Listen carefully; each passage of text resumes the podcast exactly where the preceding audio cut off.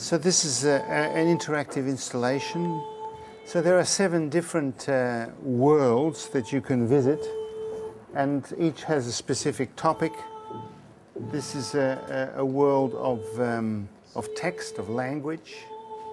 Uh, on the floor here, or in this space, you see a, a skull, a human skull, with some inscriptions. It's a very, very early example of, uh, of writing, and it's writing actually written on, uh, on, a, on a skull.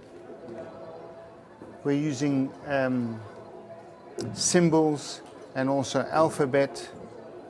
So it's basically um, a space that represents the world of language. This is a kind of cosmology.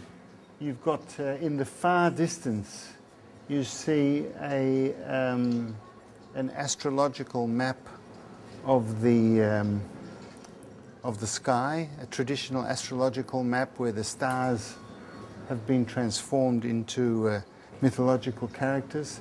And then the next layer is a quite famous surrealist map of, uh, of the world. That's these green lines. And actually, behind that is a, a true uh, map of all the continents, but the continents are seen as clouds. So uh, the continents appear to be cloud formations which are floating around uh, the inner sphere of this uh, surrealist map. And then you have these platonic solids, the platonic shapes, which are continuously moving towards you.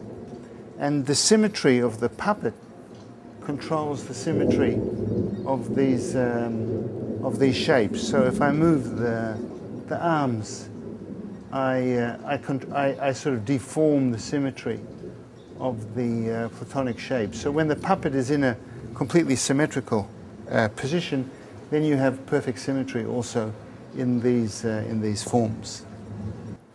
And when I close the puppet's eyes, the whole room goes dark, and then I enter a new visual space. And now we are in this space, and in this particular space, you can actually see the puppet. So when I move the legs of the puppet, you can actually see the legs moving. Left leg, right leg, turn the torso, And here you can see different objects flying around in the space. And if I fold the limbs of the puppet in, this brings all the objects close to the puppet. And now they are all clustered around the puppet and intersecting with the puppet. And if I click on this button, suddenly everything goes into a sort of, in a kind of wireframe appearance and it seems like it's suddenly storming.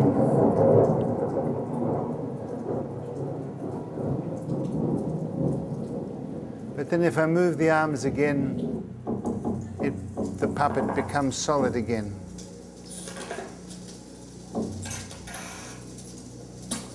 Now close the puppet's eyes, open, and now we are in a different space. It's a kind of abstract space of shapes. Here, the movement of the arms and legs just changes certain parameters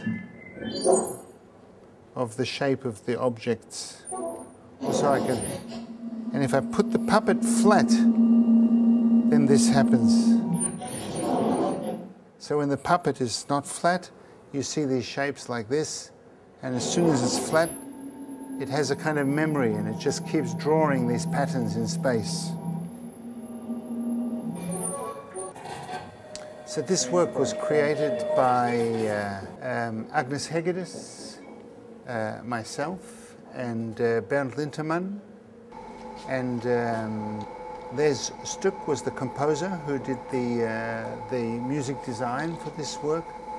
It was a commissioned work for the uh, ICC uh, Intercommunication Center in Tokyo. And um, Originally it was, it was projected on uh, three walls and the floor. This puppet which is here on the screen was actually a real three-dimensional wooden object which you could physically manipulate. Bend its arms, bend its legs. So the idea was to have a, uh, a kind of surrogate human body or human figure as an interface between you and this virtual world, this sort of virtual cosmology of forms. And because of the nature of this uh, uh, projection system, you were completely immersed in that virtual world. You felt as if you were actually part of it. And um, it links to certain, you know, sort of classical images like the famous uh, drawing of Leonardo da Vinci of the human figure as the, you know, sort of measure of all things, macrocosm, microcosm. And uh, this work reflects that idea, the idea that the, uh, the human being or human um, sensitivity is at the center of the universe, except that in this mediated uh, universe, it's not you who are in the center of the world, in the center of the cosmos, but the wooden puppet, the interface. And you can only, um, let's say, handle the interface to be able to modulate the, um, the transformations in the world around you. This, in, in essence, was the, uh, the message of the piece.